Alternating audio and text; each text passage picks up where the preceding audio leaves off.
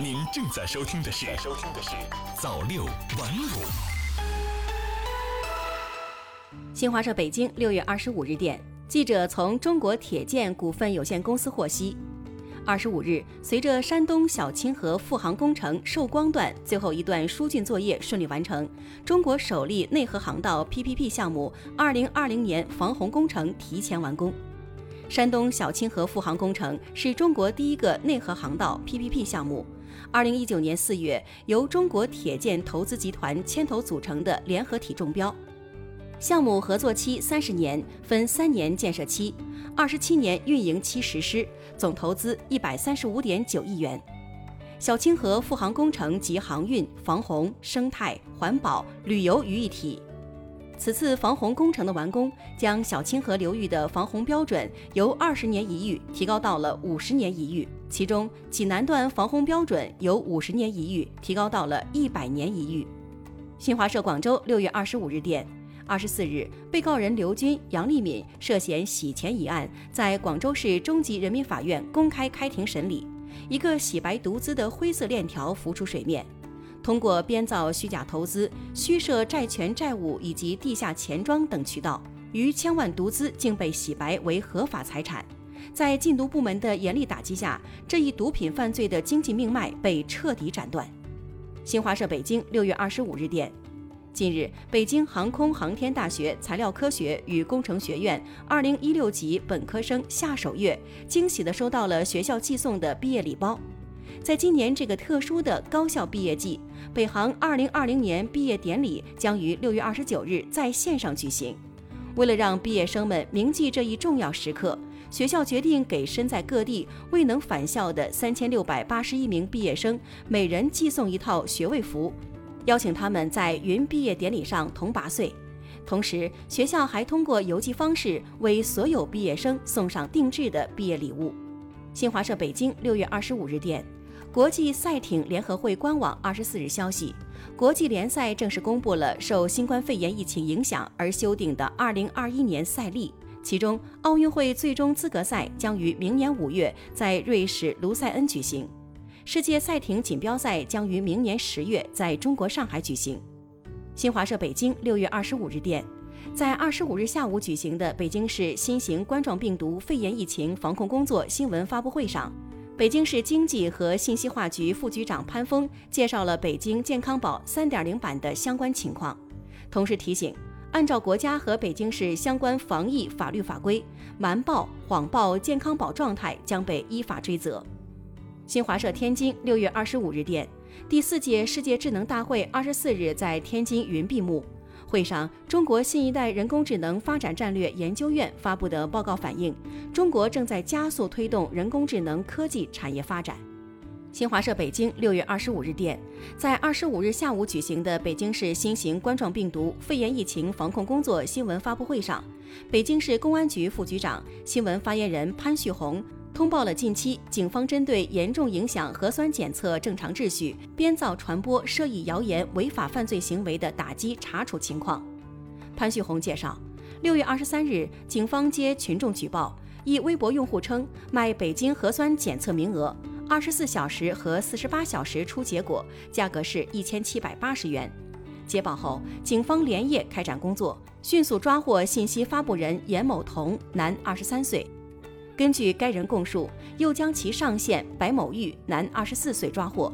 经调查，白某玉为某酒吧员工，其经理万某涛，男，三十七岁，组织下属员工成立微信核酸检测群，伙同严某彤等人，通过网络发布消息招揽客户，声称可以加急办理、速取结果，层层加价后介绍群众到相关机构进行核酸检测。团队成伙从中分别获利五十元至两千元。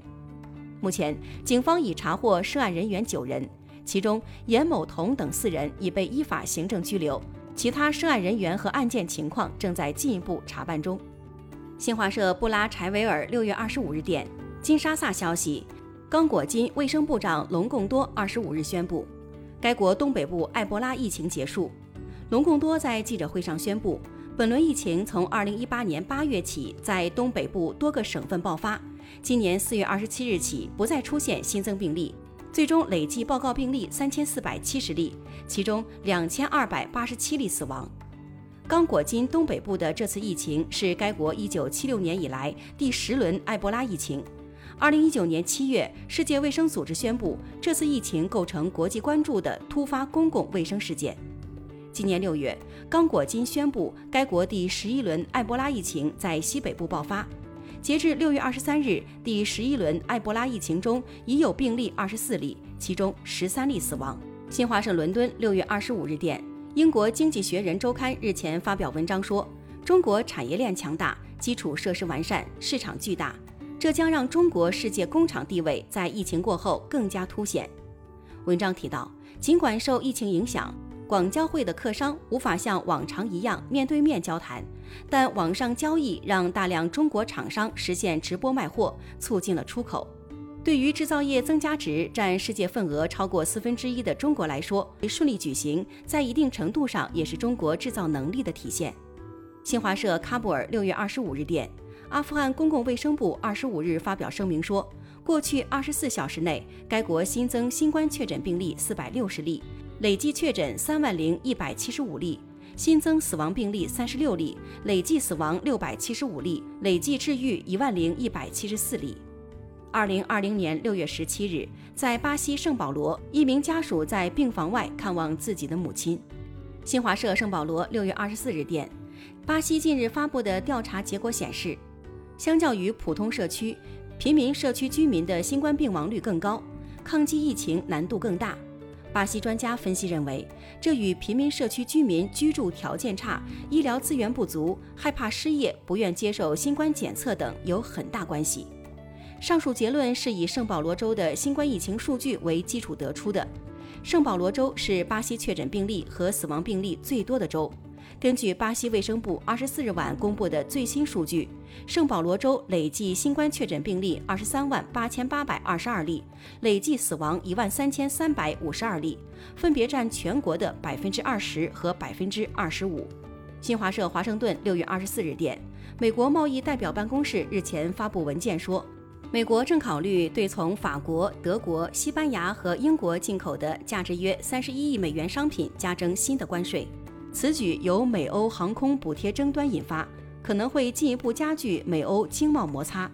新华社圣地亚哥六月二十四日电，中国国家电网有限公司全资收购智利切昆塔集团公司，二十四日成功交割。这一项目是国家电网公司在西班牙语国家的首次成功投资。据介绍，该项目也是中国企业在智利能源及公用事业领域的最大投资项目。对深化中智两国全面战略伙伴关系、扩大双边经贸往来、推动共建“一带一路”走深走实具有重要意义。新华社悉尼六月二十五日电，澳大利亚最大航空公司澳洲航空集团二十五日宣布，为应对新冠疫情带来的持续影响，公司将至少裁员六千人，同时还将采取其他措施削减成本。澳航表示，由于疫情几乎阻断所有国际出行，公司业务部门将裁员至少六千人，另有一点五万名员工将继续停薪留职。通过采取相关措施，澳航计划在三年间削减成本一百零二点九八亿美元，并融资十三亿美元，以加快企业复苏进程。新华社曼谷六月二十五日电。泰国副总理兼公共卫生部长阿努廷二十五日说，泰国研发的一种新冠疫苗的动物实验结果良好，如果后续过程顺利，有望于二零二一年初面世。据泰国媒体报道，阿努廷说，泰国卫生部与一家公司合作开发了一种新冠疫苗，接种疫苗的小鼠体内出现明显抗体反应，有关方面正在进一步检验疫苗。随后将向泰国食品和药品管理局申请进行人体临床试验。如果该申请于今年七月至九月间获批，则该疫苗有望在九个月内或二零二一年初面世。早六晚五，新华媒体创意工厂诚意出品。